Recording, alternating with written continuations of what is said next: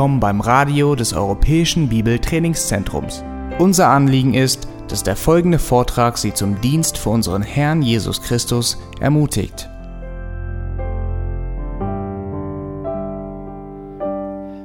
Ich lese jetzt mal hier Vers aus Psalm 115, dann beten wir. Psalm 115, der Vers 1 und der Vers 3. Nicht uns, Herr, nicht uns, sondern deinem Namen gib Ehre um deiner Güte und deiner Wahrheit willen. Unser Gott ist in den Himmeln.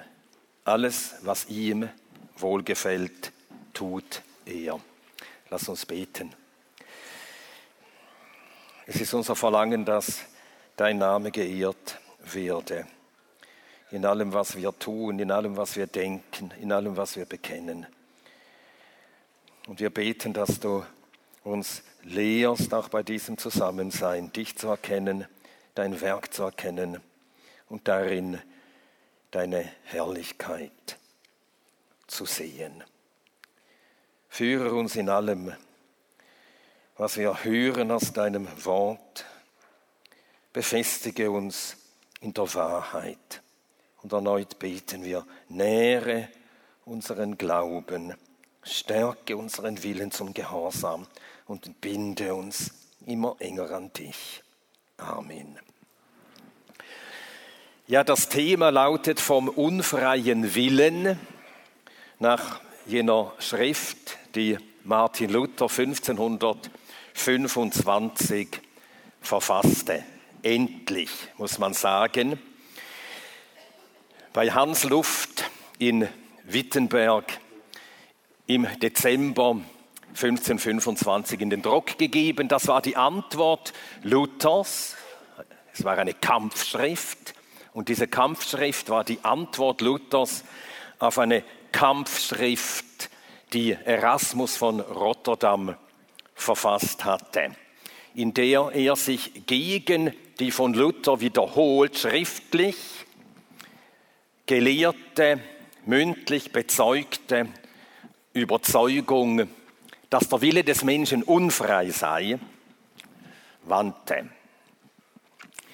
Erasmus wandte sich also gegen diese Sicht und verfasste dann eine Diatribe, wie er sie nennt in der Überschrift, vom freien Willen. Und er hatte Luther in der Weise widersprochen, dass er dort schreibt, dass es an der freien Willensentscheidung des Menschen liege, ob er das Heil erlange oder nicht. Nun, dass Erasmus gerade dieses Thema wählte, das muss Luther an ihm loben. Ganz am Ende seiner doch umfangreichen Antwort, also das, äh, die Schrift des Erasmus, das sind 40 Seiten vielleicht, ein schmales Bändchen, und darauf antwortet Luther mit 200 äh, Seiten. Und ganz gegen Ende seiner Schrift äh, sagt Luther zum Thema, das Erasmus gewählt hat, das lobe ich an dir gewaltig. Du allein hast von allen die Sache selbst, rem ipsam, angegriffen. Das heißt, die Summe der Sache, summa causae. Und du ermüdest mich nicht mit den nebensächlichen Fragen über das Papsttum, das Fegefeuer, die Ablässe und ähnlichen Unfug. Einzig und allein du hast den Dreh- und Angelpunkt der Dinge, Cardinem Rerum, gesehen und bist dir an die Gurgel gegangen. Jugulum petisti, genau so drückt er sich aus. Du bist der Sache an die Gurgel gegangen. Wofür ich dir von Herzen Dank sage. Nun, bereits 1520 hatte Luther geschrieben, dieser Artikel, nämlich der Artikel von der Unfreiheit des menschlichen Willens, sei von allen der erste und die Summe der Dinge, für die er focht. Und seine Entgegnung auf die Thesen des Humanisten, die wird ihm unter der Hand zur vielleicht wichtigsten der reformatorischen Schriften. Und er hat es zeitlebens für sein Bestes gehalten, so urteilt Otto Schumacher, der 1937 eine neue deutsche Übersetzung dieser lateinisch verfassten Schrift herausgab.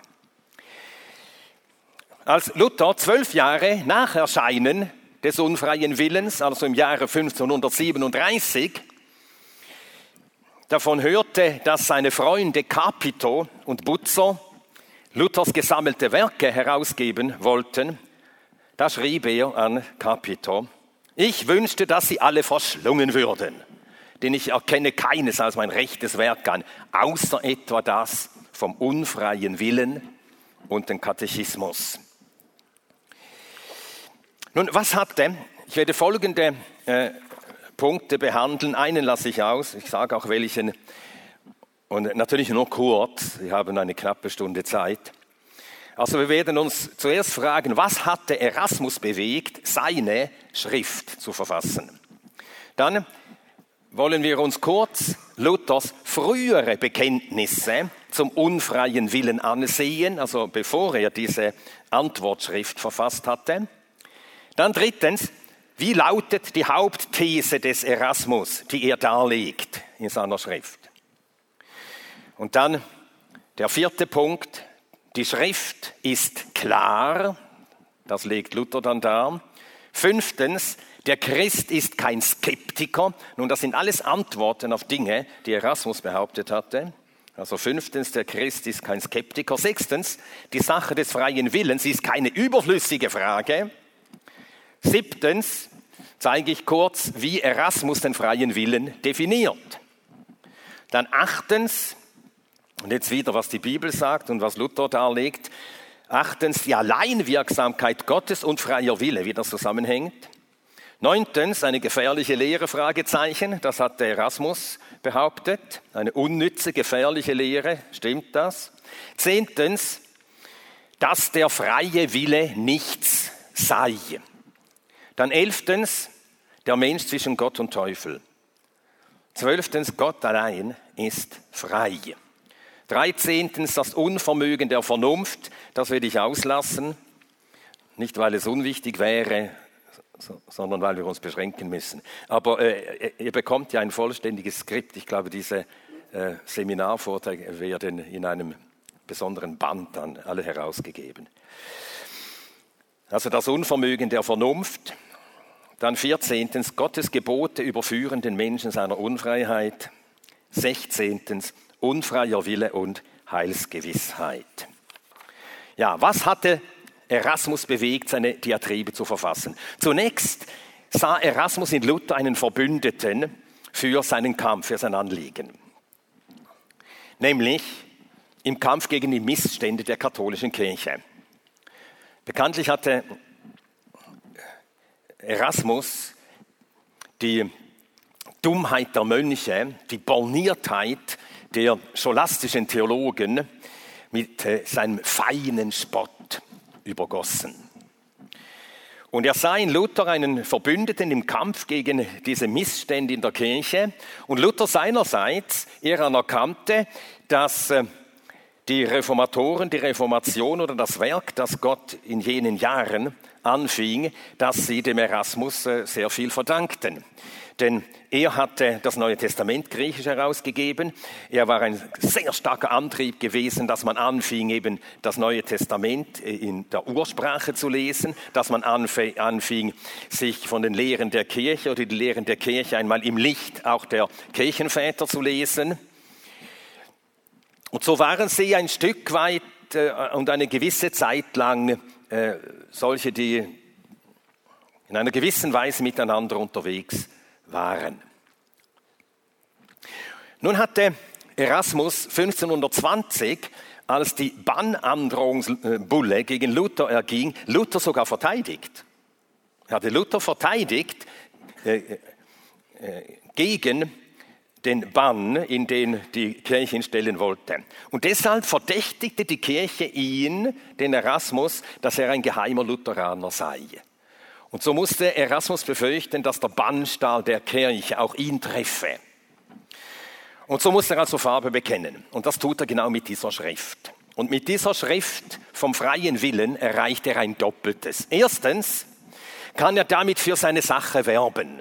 Seine große Sache, für die er lebte, für die er schrieb, für die er arbeitete, war die, dass er äh, die, äh, äh daran arbeitete, dass die äh, humanistische Bildung und geschulte Vernunft als Mittel, als die rechten Mittel gebraucht würden, um die Kirche von ihren Missständen zu reinigen. Humanistische Bildung und geschulte Vernunft. Und dafür warb er einerseits mit dieser Schrift vom freien Willen und gleichzeitig konnte er der Inquisitionsbehörde in Rom signalisieren, ich stehe treu zu den Lehren des Papstes. Denn was äh, Erasmus in dieser Schrift darlegt, das ist, äh, entspricht genau der äh, Lehre der römisch-katholischen Kirche und der katholischen Tradition. Nun, Luther hatte eben früher schon ganz deutlich bezeugt, gelehrt, dass der Wille des Menschen unfrei ist und das wusste ja eben Erasmus und darum diese Schrift, wo er Luther widerspricht. Nun, Luther hatte erkannt, dass die Frage nach der Freiheit oder Unfreiheit des Willens unauflöslich damit zusammenhängt, wie denn das Werk der Errettung geschieht. Ist es ganz Gottes Werk oder teils Gottes Werk und auch teils Werk des Menschen? Es hängt mit der Frage zusammen, ob der Mensch nur von der Sünde krank sei oder in der Sünde tot sei. Darum also eine ganz zentrale Frage, die beantwortet werden muss. Und das war Luther klar geworden, je mehr er erkannte die Gnade Gottes in Christus. Er hatte bereits im Jahr 1517, also noch vor dem Thesenanschlag, nämlich in seiner Disputation gegen die scholastische Theologie, also wann war das? Frühjahr oder Sommer 1517, hat er folgenden Satz geschrieben und beachtet diesen Satz, der ist großartig. Der Mensch kann von Natur aus nicht wollen, dass Gott Gott sei. So ist die Natur des Menschen. Er kann von Natur aus nicht wollen, dass Gott Gott sei. Seit dem Sündenfall will ja der Mensch sein wie Gott. Wenige Jahre später, 1520, äh, antwortet Luther auf alles, was die Bannandrohungsbulle äh, Luther angelastet hat an angeblichen Irrtümern. Und er widerlegt diese Irrtümer Punkt für Punkt und da schreibt er unter anderem 1520 zum freien Willen, der freie Wille nach dem Sündenfall ist eine Sache nur dem Namen nach. Also eine leere Hülse, eine Worthülse. Und solange er tut, was er vermag, sündigt er tödlich. Dum facit quod in se peccat mortaliter. Also der freie Wille, wenn der sich regt, dann sündigt er und zwar tödlich. Und äh, an einer anderen Stelle in jener Antwortschrift auf die Bannbulle, in den Artikeln über das Papsttum, die Ablässe und andere unnötige Lächerlichkeiten, kann man den Leichtsinn und die Torheit des Papstes ertragen. Aber in diesem Artikel, der von allen der beste und die Summe unserer Sache ist, omnium optimus est et rerum nostrum summa, da muss man trauern und weinen, dass die Elenden in solchem Wahn gefangen sind. Das ist deutlich gesagt. Es ist ein Wahn, dass wir frei seien, das Heil zu wählen oder abzulehnen, gerade wie, uns, wie es uns ums Herz ist. Ein Wahn. Nun die Hauptthese des Erasmus. Die lautet, der Mensch müsse in seiner Wahl frei sein. Und ihr werdet merken, dieses Argument das wird auch von Evangelikalen immer wieder vorgebracht. Der Mensch müsse in seiner Wahl frei sein, weil er sonst nicht sittlich verantwortlich wäre. Hätte er nicht die Fähigkeit, das Gute zu wählen, um dann es mit Gottes Hilfe zu tun, dann könnte man ihm die Weigerung zu glauben und zu Gehorsam nicht als Sünde anlasten. Klingt gut, oder? Und jetzt zitiere ich Erasmus. Wenn der Wille nicht frei gewesen wäre, hätte die Sünde nicht zugerechnet werden können. Denn sie hört auf, eine Sünde zu sein, wenn sie nicht eine freiwillige gewesen ist. Also der Wille des Menschen müsse frei sein. Sonst würde Gott auch nicht an diesen Willen appellieren. Und jetzt wieder Erasmus. Das Gesetz zeigt dann, was Gott will.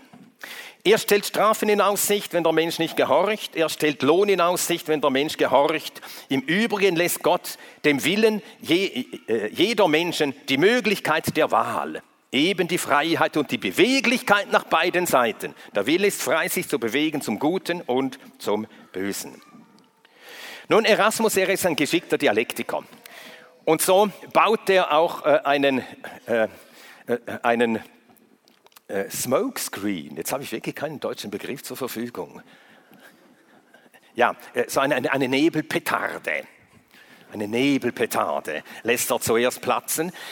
Und das ist äh, eine ganz häufige Art, eben ähm, ein rhetorisches Mittel.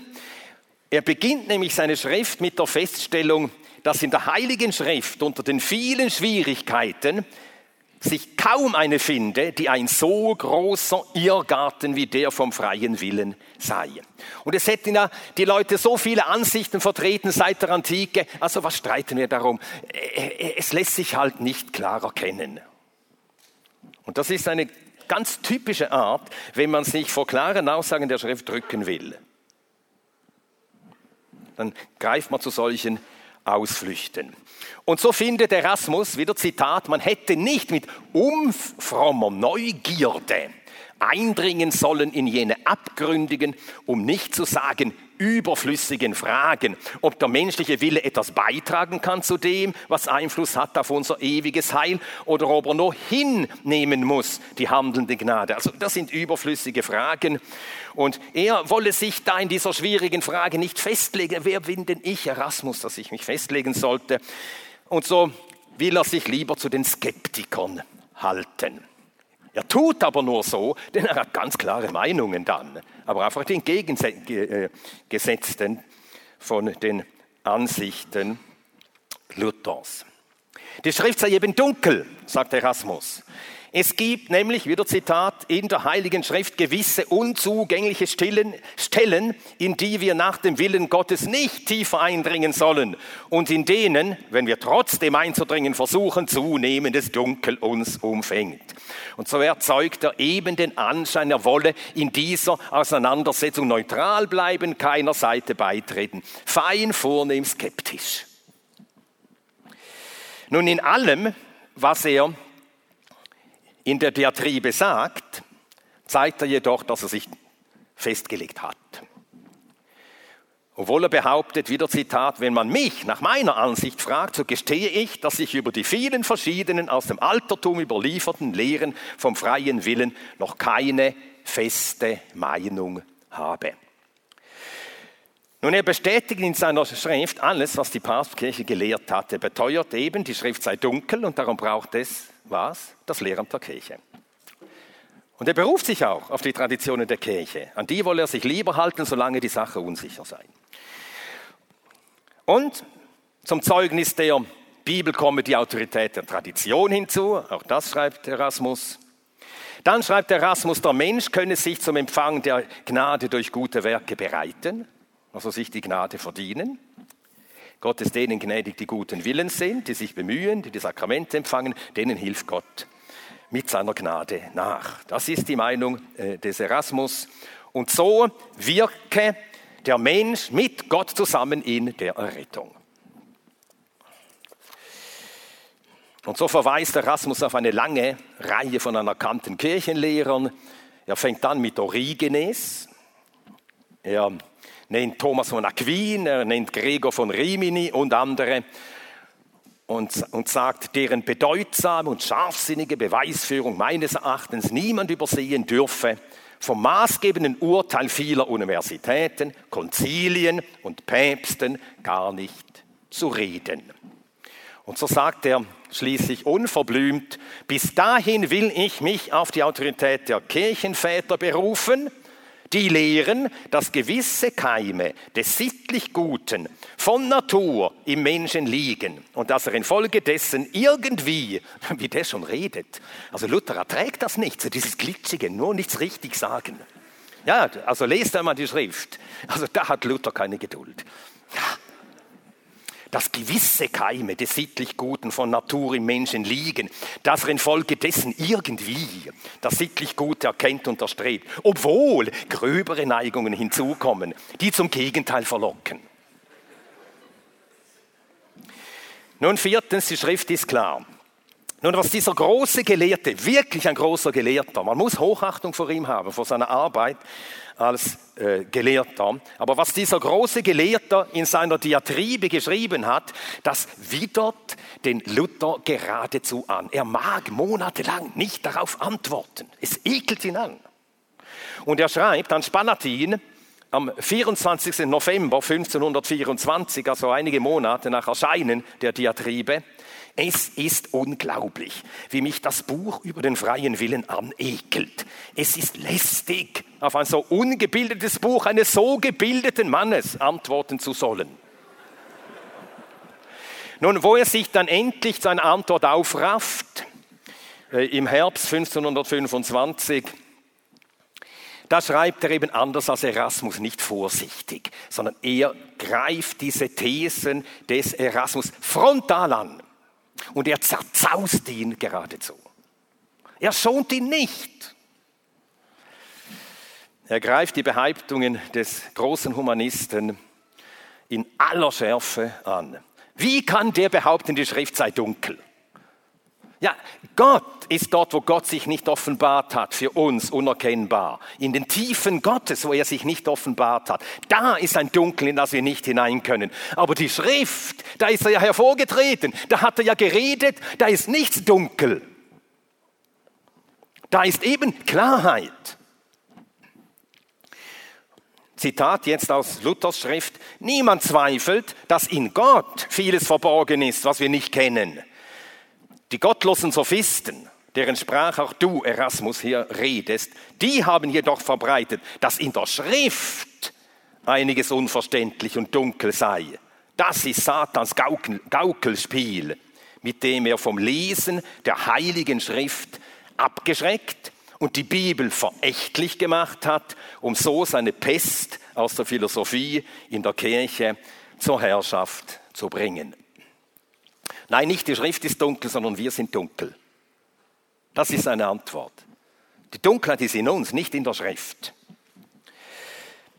Nun, wir schützen Dunkelheit vor, die Schrift sei dunkel. Warum? Weil wir das klare Reden Gottes nicht wahrhaben wollen.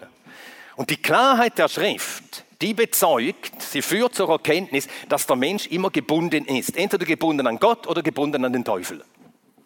Das ist klar, aber unangenehm. Und so sagt man, dunkel, kann keiner so recht verstehen. Gibt tausend Meinungen darüber. Nun, der Christ ist gerade kein Skeptiker. Eben nicht. Weil das Evangelium die Kraft Gottes selbst ist zum Heil und das Wort Gottes hat eben diese Kraft, den Menschen zu überführen und von der Wahrheit seines Wortes zu überzeugen. Und dann ist man kein Skeptiker mehr, dann hat man feste Überzeugungen. Luther er antwortet eben auf diese Skepsis des Erasmus mit folgenden Worten, ich will mich mit Eifer auf feste Behauptungen legen. Der Heilige Geist ist kein Skeptiker. Spiritus Sanctus non est skepticus. Nun, die Schrift war ja lateinisch verfasst. Der Heilige Geist ist kein Skeptiker. Er hat keine zweifelhaften Meinungen in unser Herz geschrieben, sondern feste Behauptungen, die gewisser und fester sind als selbst das Leben und alle Erfahrung. Und weil eben der Heilige Geist den Christen lehrt, ist der Christ gerade jemand, der weiß, was er glaubt. Zitat Luther wieder, wenn jemand an festen Behauptungen keine Freude hat, so ist das gerade kein Zeichen, dass er im Herzen ein Christ ist. Man muss viel mehr Freude haben an festen Behauptungen oder man ist kein Christ.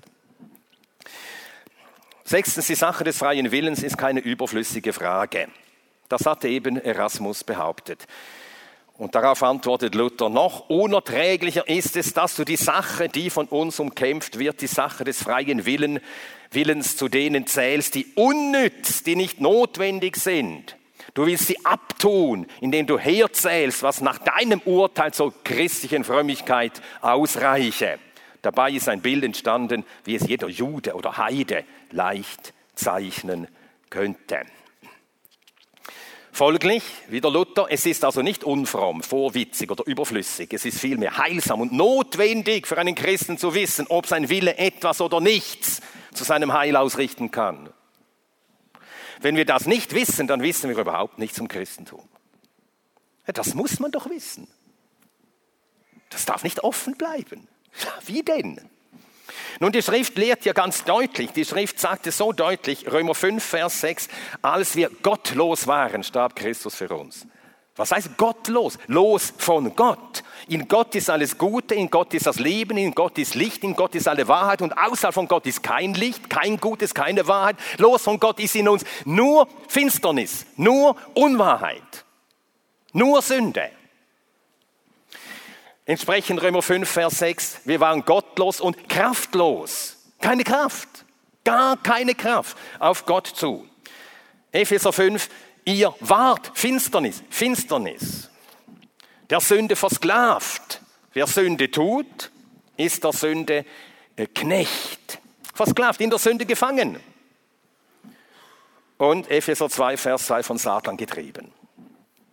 Und deshalb Epheser 2,1, dem Tod unterworfen.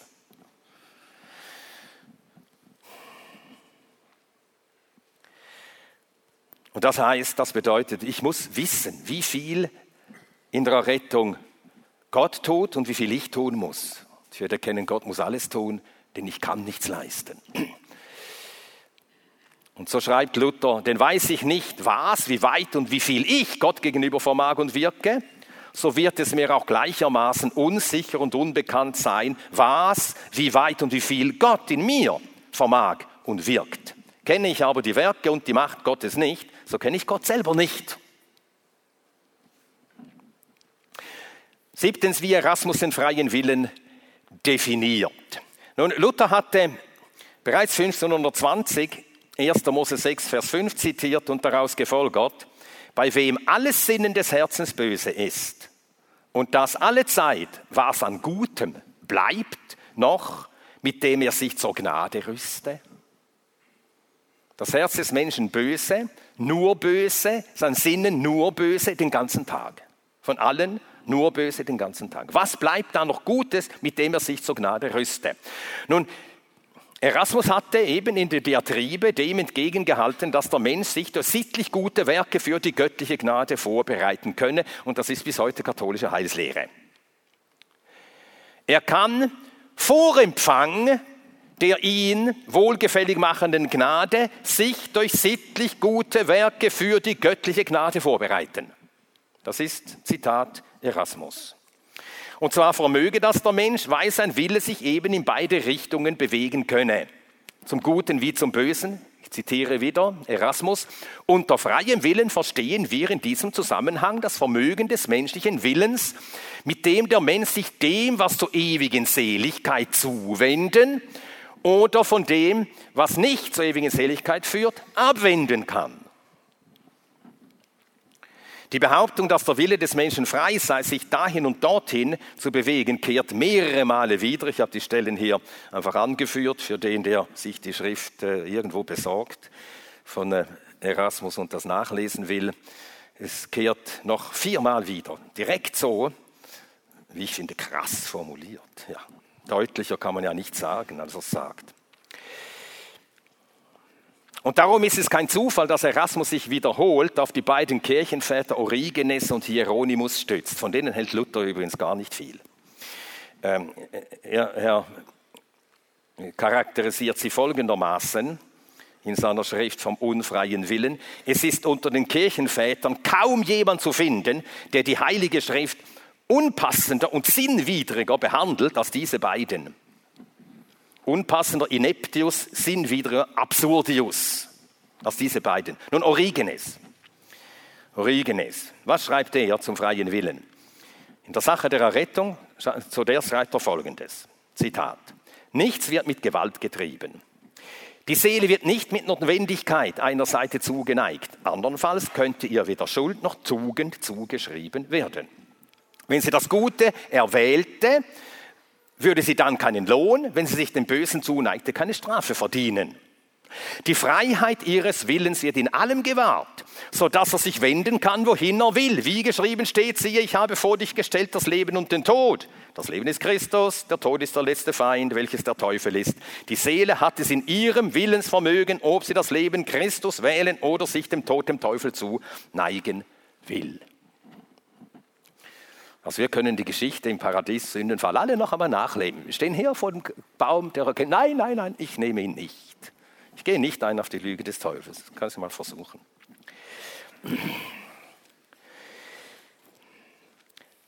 Nun, aus allem, was Erasmus sagt, er sagt zum freien Willen Folgendes, unser freier Wille wird nicht gänzlich aufgehoben. Dadurch wird es auch nicht unmöglich gemacht, dass unser Wille mit dem göttlichen Willen zusammenwirkt zu unserem Heil. Und mit diesen Aussagen zeigt Erasmus, dass er die Macht und das Verderben der Sünde an sich selbst nie erkannt hat. Er hat nie unter der Sündhaftigkeit der Sünde gelitten. Und dann redet man so.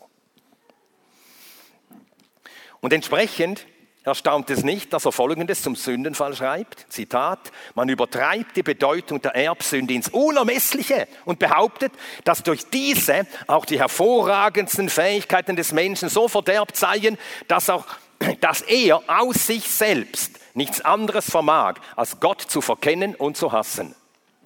Nun, genau das lehrt ja die Schrift. Der Mensch ist blind, das heißt, er verkennt Gott. Der Mensch hasst das Licht und damit hasst er Gott.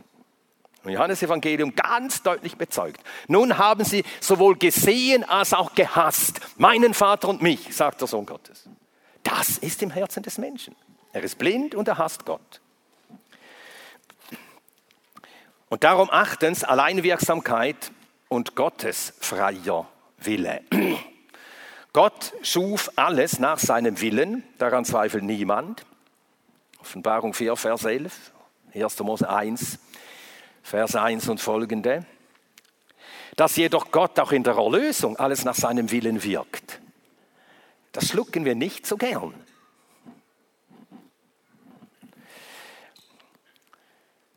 Dass Gott auch in der Erlösung alles nach seinem Willen wirkt und niemanden danach fragt, ob er überhaupt retten wolle und wen er rettet, das nehmen wir nicht so leicht hin, obwohl die Schrift sagt, dass wir aus Gnade gerettet sind. Gnade, das ist Gottes freie Zuwendung zu uns. Können wir Gott steuern? Können wir Gott anstoßen, dass er sich uns zuwenden muss?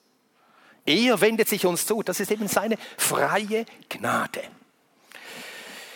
Und so sind wir durch seinen Willen von neuem geboren. Durch seinen Willen hat er uns durch das Wort der Wahrheit gezeugt, damit wir eine gewisse Erstlingsfrucht seiner Werke seien. Jakobus 1, Vers 18.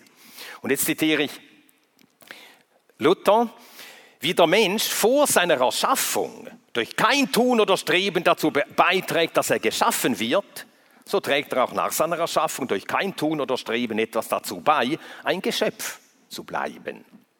Beides geschieht vielmehr allein durch den Willen des allmächtigen und gütigen Gottes, der uns ohne unser Zutun geschaffen hat und noch erhält.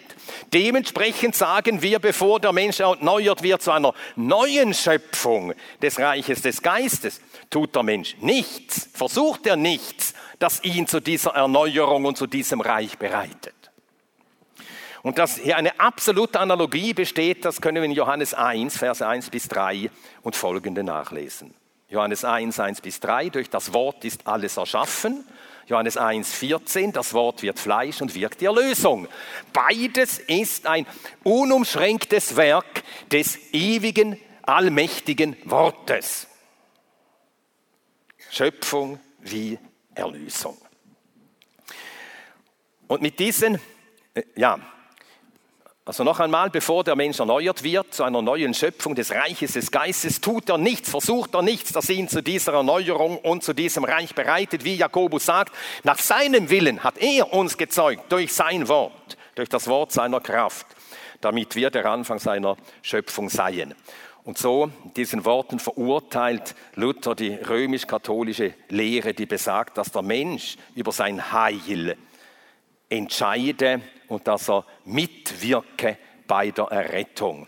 Jetzt wieder Zitat Luther, unser ewiges Heil hängt allein davon ab, was Gott dazu tut.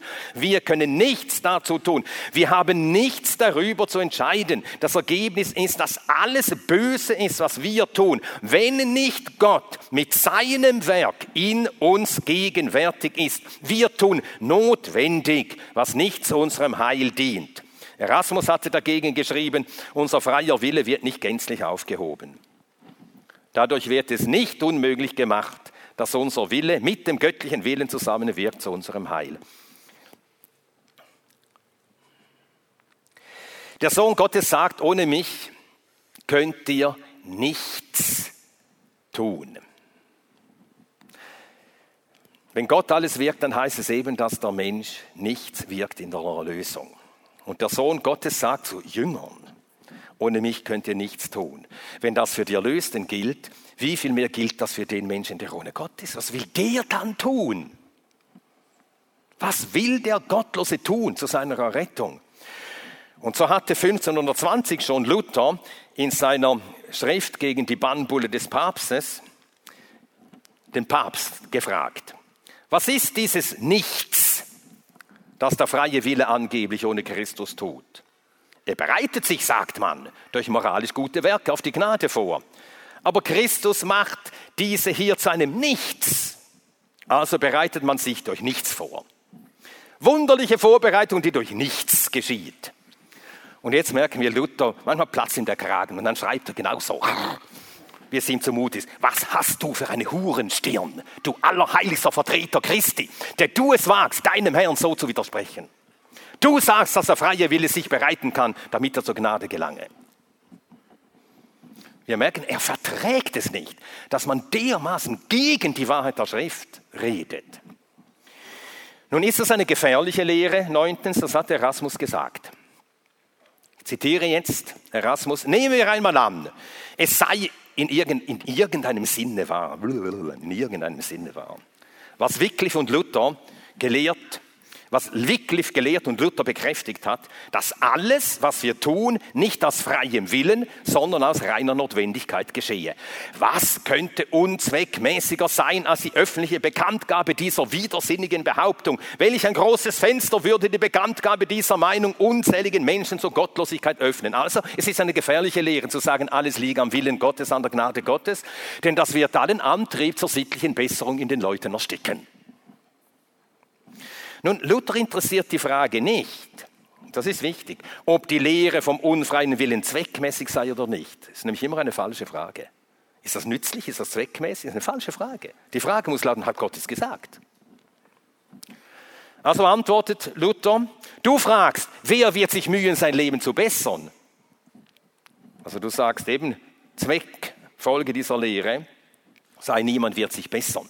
Wer wird sich mühen, sein Leben zu bessern? Darauf antworte ich niemand, denn niemand vermag es. Die Auserwählten und die Gottesfürchtigen aber werden durch den Geist gebessert. Die anderen gehen un ungebessert zugrunde. Du fragst, wer wird glauben, dass er von Gott geliebt wird? Darauf antworte ich, kein Mensch wird es glauben und keiner vermag es. Doch die Auserwählten glauben. Die übrigen gehen ohne Glauben verloren, sind ungehalten und lästern, wie du es hier tust. Jetzt weiter. Luther, welcher Nutzen oder welche Notwendigkeit liegt also vor, solcherlei unter das Volk zu bringen, dass so viel Böses da, so viel Böses zu entstehen scheint? Ich antworte, es ist genug zu sagen, Gott hat gewollt, dass es allen zugänglich gemacht wird. Gott hat das in der Schrift offenbart, dass es sich so verhält. Gott hat gewollt, dass es allen zugänglich gemacht wird. Nach dem Beweggrund des göttlichen Willens aber darf man nicht fragen. Vielmehr ist er einfach anzubeten und Gott die Ehre zu geben, weil er allein gerecht und weise ist. Und er nennt, ich nenne jetzt noch einen Grund, den Luther dann doch aufhört und sagt, also wenn du schon nach Gründen fragst, hier hast du einen Grund, warum Gott das uns offenbart hat. Gott hat seine Gnade allein den Gedemütigten gewisslich verheißen, das heißt den Aufgegebenen und Verzweifelten. Der Mensch aber kann nicht eher bis ins Innerste gedemütigt werden, als bis er weiß, dass sein Heil ganz und gar außer seinem eigenen Vermögen, Planen, Eifern, Wollen und Wirken steht. Dass es ganz und gar hängt am Gutdünken, Planen, Wollen und Wirken eines anderen, nämlich Gottes allein. Zehntens, dass der freie Wille nichts sei, so lautete übrigens der Titel von Luthers Kampfschrift, als sie deutsch übersetzt wurde von Jonas Justus. Etwa ein Monat schon oder zwei nach Erscheinen der lateinischen Schrift war sie schon deutsch übersetzt mit der Überschrift, dass der freie Wille nichts sei. Luther schreibt da, was du über den freien Willen denkst und schreibst, taugt nichts. Das ist deutlich. Wir müssen doch einander sagen, was wir halten von den Meinungen der anderen. Was du über den freien Willen denkst und schreibst, taugt nichts. Der freie Wille ist ein reines Lügengebilde, merum mendacium. Reines Lügengebilde. Luther fragt den Erasmus, ob ihm bewusst sei, was er über den freien Willen behauptet hat. Du billigst dem freien Willen zu, nach beiden Seiten hin das gleiche Vermögen zu haben, so dass er aus eigener Kraft sowohl sich zum Guten hinwenden als auch vom Guten abwenden kann. Du denkst gar nicht daran, wie viel du mit diesem Fürwort sich oder sich selbst dir zubilligst. Du schließt nämlich den Heiligen Geist mit all seiner Kraft völlig aus, als ob er überflüssig wäre. Der freie Wille kann sich bewegen. Ich kann mich bewegen. Der Heilige Geist also und seine Kraft, überflüssig, braucht es ja dann nicht. Ich kann ja selber. Nun, der Heilige Geist ist vom Sohn Gottes in die Welt gesandt, um die Welt zu überführen. Ohne das Wirken des Heiligen Geistes kann keiner sich irgendwohin wenden. Er bleibt einfach da, wo er ist, nämlich in der Sünde. Und er kann sich erst recht nicht Gott zuwenden. Ohne das Wirken des Heiligen Geistes wird der Wille nie Gott zugeneigt. Das ist das Werk Gottes des Heiligen Geistes. Und wozu hätte Christus Mensch werden und für die Sünde der Menschen sterben müssen, wenn wir nicht in der Sünde gefangen wären? Wenn wir nicht wirklich versklavt wären unter der Sünde, wenn wir uns von ihr lösen könnten und uns langsam bessern könnten. Und so urteilt Luther ganz recht, Zitat, wenn Christus das Lamm Gottes ist, das die Sünde der Welt wegnimmt, dann folgt, dass die ganze Welt unter der Sünde, unter dem, der Verdammnis, unter dem Teufel steht. Und genau das lehrt die Schrift. Römer 3, Vers 9. Wir haben äh, äh, zuvor erwiesen, Römer 3, Vers 9, dass sowohl Juden als Griechen alle unter der Sünde sind. Nicht neben der Sünde oder Sünde neben ihnen. Unter der Sünde. Die Sünde herrscht. Unerbittlich. Absolut. So schreibt dann Luther, was auch immer von uns aus geschieht, geschieht nicht aus freiem Willen, sondern aus reiner Notwendigkeit. Wenn erwiesen ist, dass unser Heil außerhalb unserer eigenen Kräfte und Absichten vom Werk Gottes allein abhängt, folgt daraus nicht klar, dass ohne Gottes Werk in uns alles Böse ist, was wir tun. Und dass wir notwendigerweise wirken, was nicht zum Heil vermag. Und nur ganz kurz, wenn Luther schreibt notwendig, dann äh, betont er und erklärt das auch, das heißt nicht gezwungen. Wir werden nicht gezwungen zur Sünde. Aber wir sünden notwendig, weil wir Sünder sind und die Sünde lieben.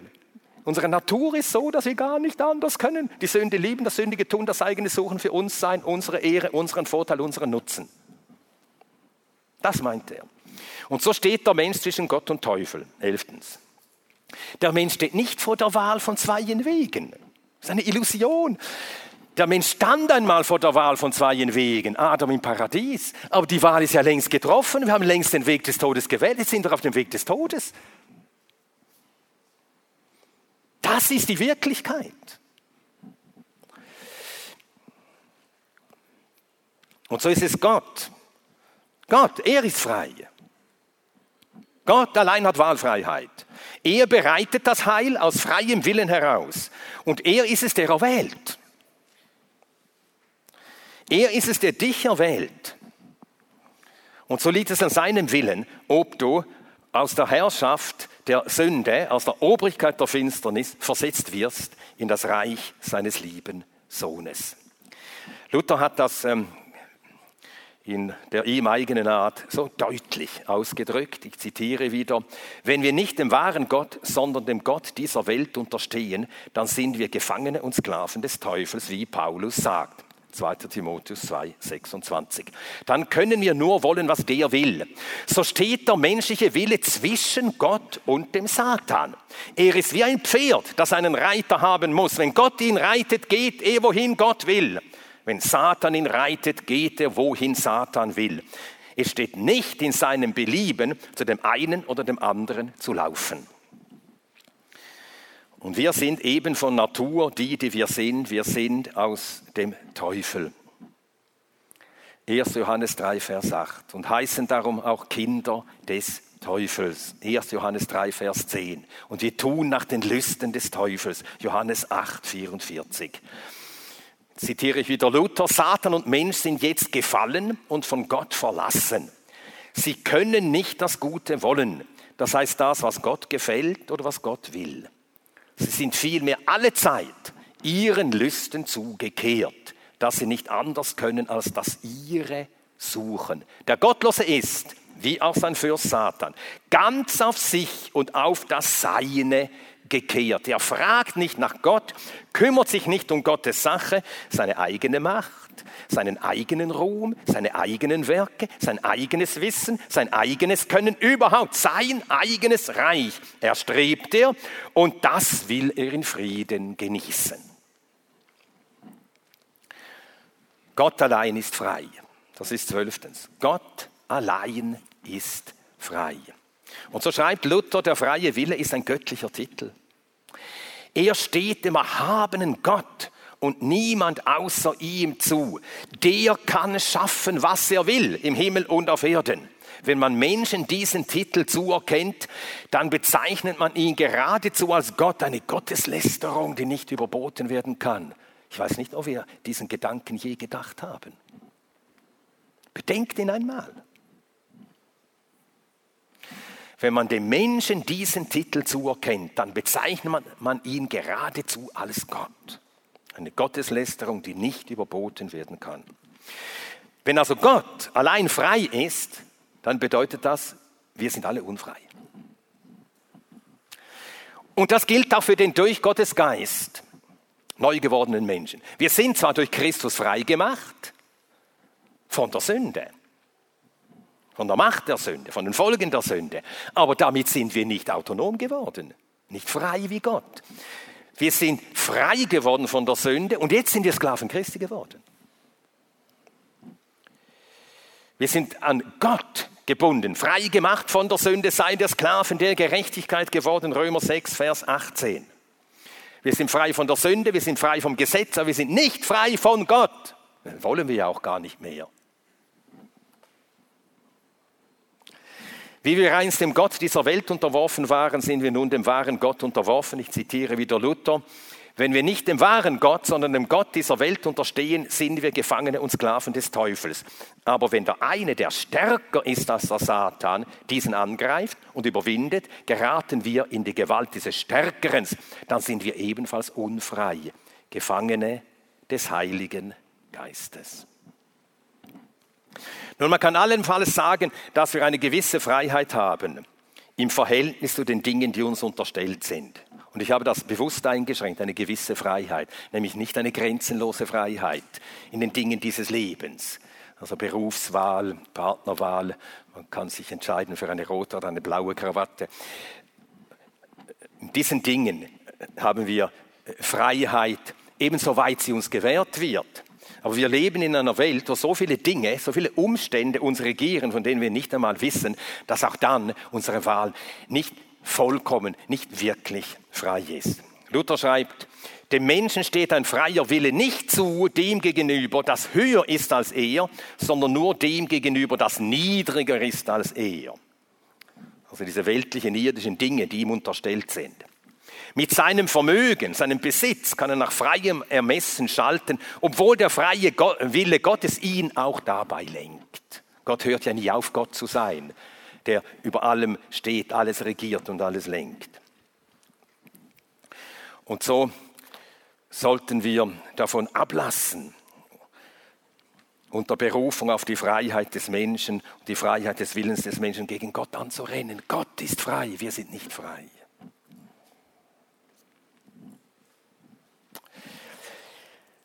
13. Das wäre das Unvermögen der Vernunft, das lasse ich aus. 14.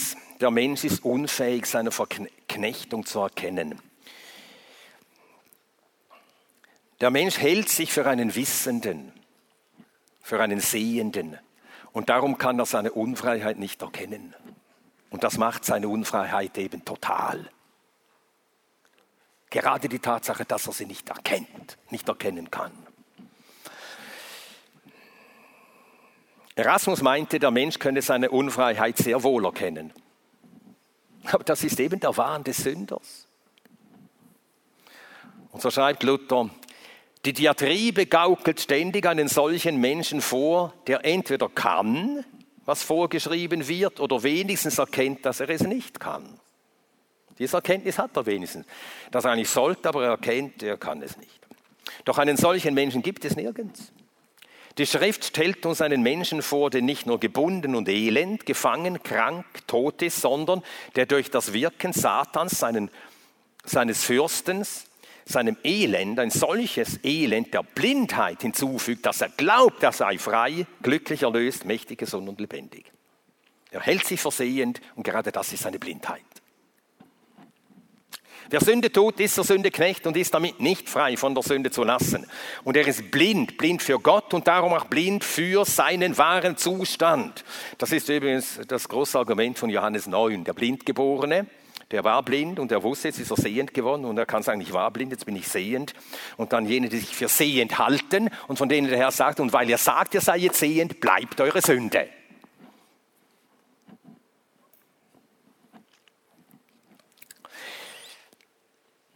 Nun, er ist eben nicht nur blind wie ein im natürlichen Sinn Blinder. Der im natürlichen Sinn Blinde weiß ja, er geht tappend durch, tastend durch die Welt und er weiß, es gibt Leute, die sehen, ich sehe nicht. Der weiß, dass er blind ist, der im natürlichen Sinn Blinde.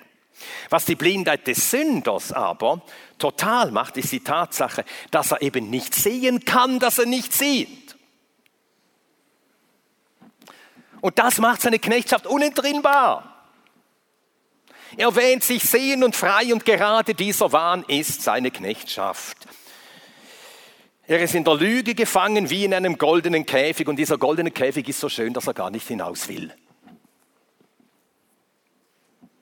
Sieht keinen Grund, warum er hinaus sollte. Und darum kann, weil der Mensch blind ist, in ihm kein Wille sein, frei zu werden. Wie sollte ein Wille sein, frei zu werden, wenn er seine Unfreiheit nicht einsieht, nicht erkennt? Nie empfindet. Ein solcher Wille muss in jemandem sein, der außerhalb von ihm ist.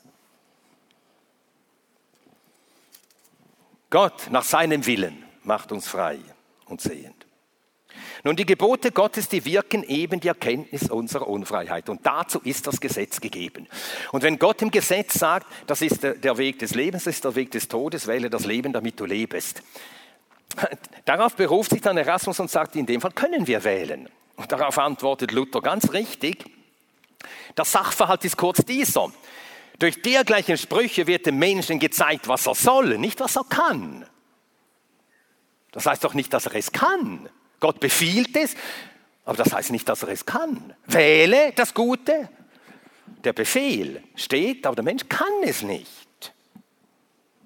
Und darum wählt er nie das Leben, den Willen Gottes, die Wahrheit, das Heil, sondern wählt immer sich, sein Reich und seine Sache. Wozu ist denn das Gesetz gegeben? Luther, das Bemühen des Mose und des Gesetzgebers ist es, dem Menschen durch das Gesetz das eigene Elend zu offenbaren.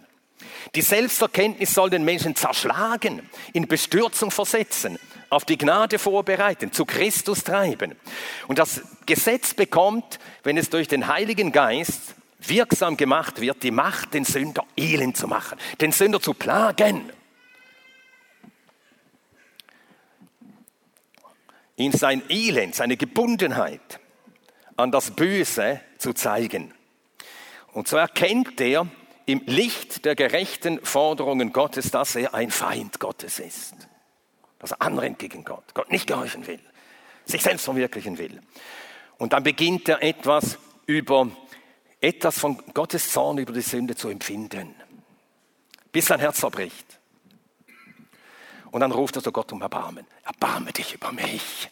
Und wenn das geschieht, wenn in der Weise unser Herz zerbricht, dann ist Gott bei uns. Dann ist Gott bei uns. Er hat an uns gewirkt, unser Herz ist zerbrochen und dann ist er bei uns. Nahe ist der Herr denen, deren Herz zerbrochen ist. Dann ist er da. Und so wirkt er, so schafft er durch sein Wort, durch das Gesetz, schafft er in uns Erkenntnis, Buße und damit Heil. Gott lehrt also den Menschen zuerst durch das Gesetz, dann durch das Evangelium. Sein Wort zerschlägt, nachher sein Wort heilt. Es ist das Licht, das uns ins Licht stellt, wo wir gar nicht hinwollen. Wir wollen ja nicht ins Licht bloßgestellt werden, aber er stellt uns ins Licht. Und dann ist sein Wort gleichzeitig die Kraft, die in uns den Glauben schafft, den rettenden Glauben, dass er gnädig ist, dass er vergibt, dass sein Sohn alles für uns getan hat.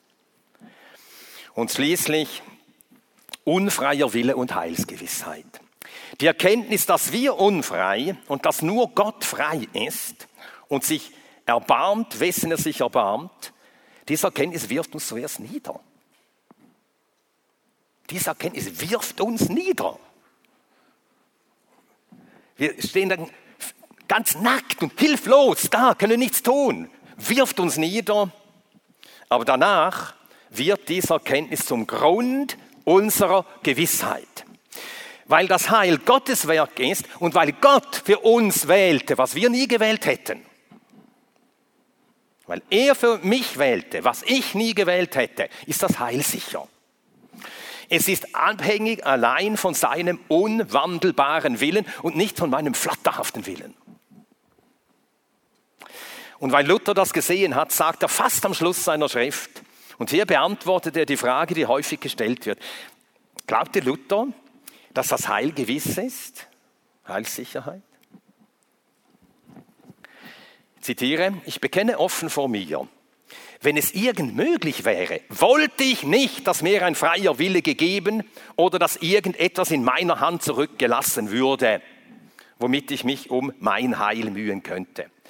Nun Gott, mein Heil, meinem Willen entzogen und in seinen Willen aufgenommen und zugesagt hat, mich nicht durch mein Wirken und Laufen, sondern durch seine Gnade und Barmherzigkeit zu retten, bin ich sicher und gewiss. Sicher und gewiss. Niemand, sagt Gott, wird sie aus meiner Hand reißen, weil der Vater, der sie gegeben hat, größer ist als alles. Das ist das Rühmen aller Heiligen Gottes.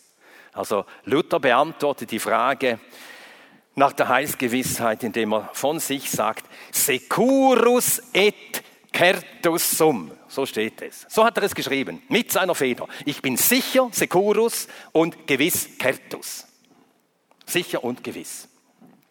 Nun, weil Luther in Gottes Willen gesichert ist, ist er in sich auch gewiss. Die Gewissheit ist das Ergebnis eben dessen, die Gewissheit, die subjektiv empfundene Gewissheit, dass das Heil in Gottes Willen sicher ist.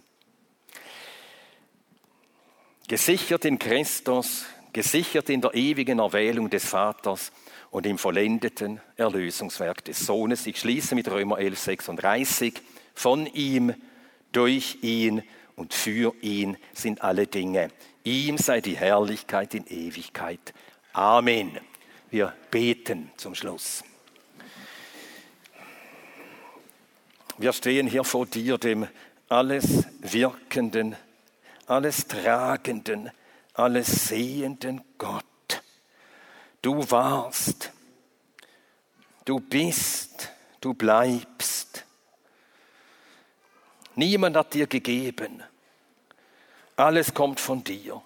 Du stehst bei niemandem in Schuld, aber wir, wir stehen bei dir in großer Schuld. Wir können nie genug dir danken. Wir können es nicht fassen und begreifen. Du, der du uns nicht nötig hast. Wir machen dich nicht reicher durch unseren Glauben. Wir machen dich nicht ärmer durch unseren Unglauben. Ewiger, gnädiger Gott, nach deinem unwandelbaren Willen hast du uns erwählt, erwählt zum Leben, erwählt zum Heil. Du hast deinen Sohn gesandt. Du hast deinen Heiligen Geist gesandt. Du hast dein Wort gesandt. Wir geben dir die Ehre. Gnädiger, großer Retter Gott, dich wollen wir rühmen. Lass uns nie uns selbst rühmen. Lass es nicht geschehen. Alles, alles kommt von dir. Alles ist durch dich. Und darum sei dir alle Ehre ewig. Amen.